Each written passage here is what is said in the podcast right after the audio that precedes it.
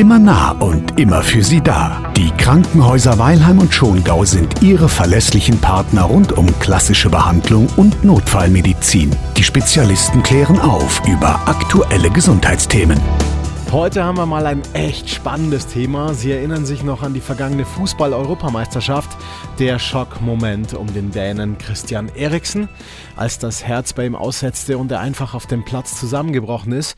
Jetzt geht's ihm wieder gut, auch dank eines modernen Herzschrittmachers. Und über solche sprechen wir jetzt mit Professor Dr. Andreas Knetz. Das ist der ärztliche Direktor am Krankenhaus in Weilheim.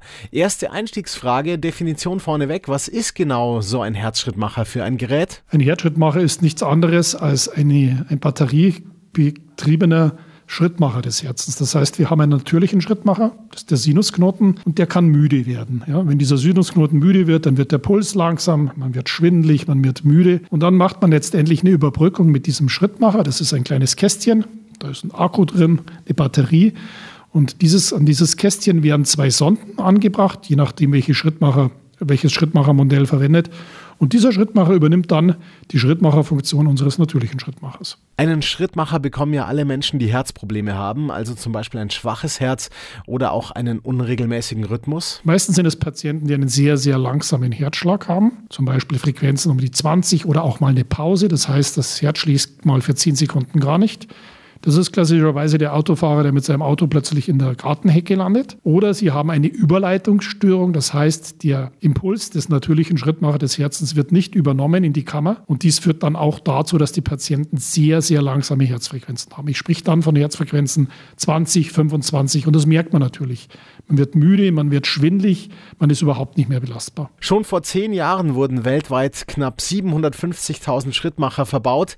Ich gehe mal davon aus, dass das heutzutage eher noch mehr sind. Also ein Allerweltseingriff oder liege ich da falsch? Absolute Routine. Das ist kein großer Eingriff. In der Regel ist nach einer Stunde beim unkomplizierten Eingriff ist der Eingriff beendet, wird nur in lokaler Betäubung durchgeführt. Der Patient bekommt ein bisschen was zum Schlafen. Letztendlich wird eine Vene in der oberen Körperhälfte punktiert.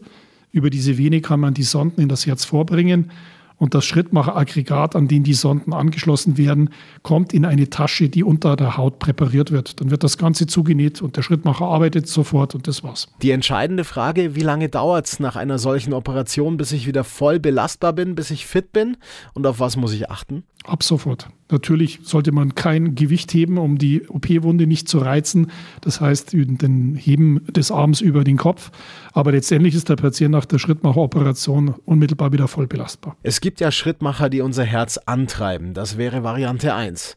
Variante 2 wären dann die sogenannten internen Defibrillatoren. Die sorgen dafür, dass der Rhythmus sauber gehalten wird. Bei einer Herzschwäche ist es so, dass die Herzkammer nicht mehr synchron miteinander schlagen. Und durch dieses Schrittmachersystem das wieder hergestellt und der Patient ist wieder besser belastbar als ohne diese Systeme. Also Sie können daraus sehen, sind unterschiedliche Systeme, die zum Einsatz kommen und die bedürfen auch einer unterschiedlichen Nachsorge. Ehrlicherweise müssen wir sagen, dass die Elektroschocks, die Herzschrittmacher teilweise abgeben, schon unangenehm bis schmerzhaft sein können.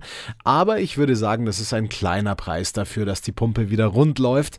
Herr Professor Knetz, letzte Frage. Wie lange halten denn diese Geräte? Also wie lange habe ich so einen Herzschrittmacher? Das hängt davon ab, wie hoch die Stimulationsfrequenz ist. Ich würde mal sagen, in der Regel sieben bis zehn Jahre. Ja, und in dieser Zeit gibt es natürlich regelmäßige Checks Termine. Es wird also immer mal nachgeschaut, ob alles noch passt und das Gerät auch in den Parametern arbeitet, in denen es eben arbeiten soll. Dankeschön für heute an Professor Dr. Andreas Knetz. Beste Gesundheit Ihr ganzes Leben lang. Die Kliniken Weilheim und Schongau setzen sich genau dafür ein. Mit Hilfe erfahrener Spitzenmediziner, einfühlsamen Pflegeteams und kompetenten Therapeuten. Alles Gute für Sie.